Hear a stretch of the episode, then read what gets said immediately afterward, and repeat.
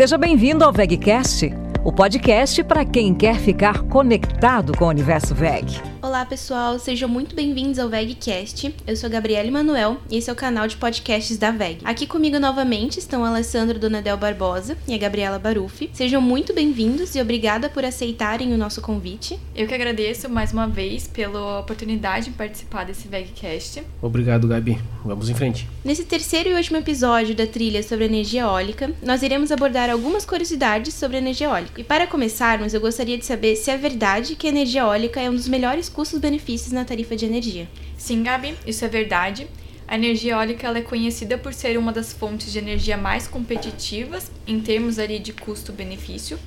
E os custos para instalação e operação desses parques eólicos, eles têm diminuído bastante ao longo dos anos por conta desses avanços tecnológicos que vêm acontecendo. E é mito ou verdade que os parques eólicos emitem CO2?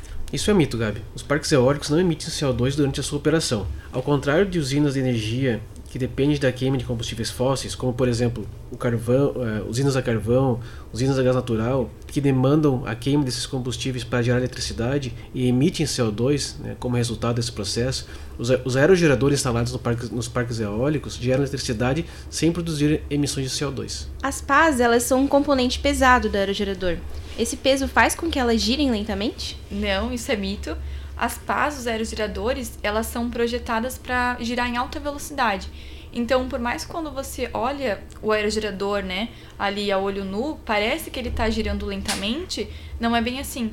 A velocidade da ponta da pá, ela pode atingir altas velocidades por exemplo, da VEG é de mais de 300 km por hora. Então isso é tão rápido quanto um carro da Fórmula 1. E qual seria o tamanho da área varrida pelas pás? Por exemplo, para o nosso aerogerador de 4.2 MB, a área varrida pelas pás ela é um pouco mais de 16 mil metros quadrados. E isso equivale a dois campos de futebol. É verdade que a energia eólica é intermitente? É verdade, Gabi. A energia eólica é considerada uma fonte intermitente de energia.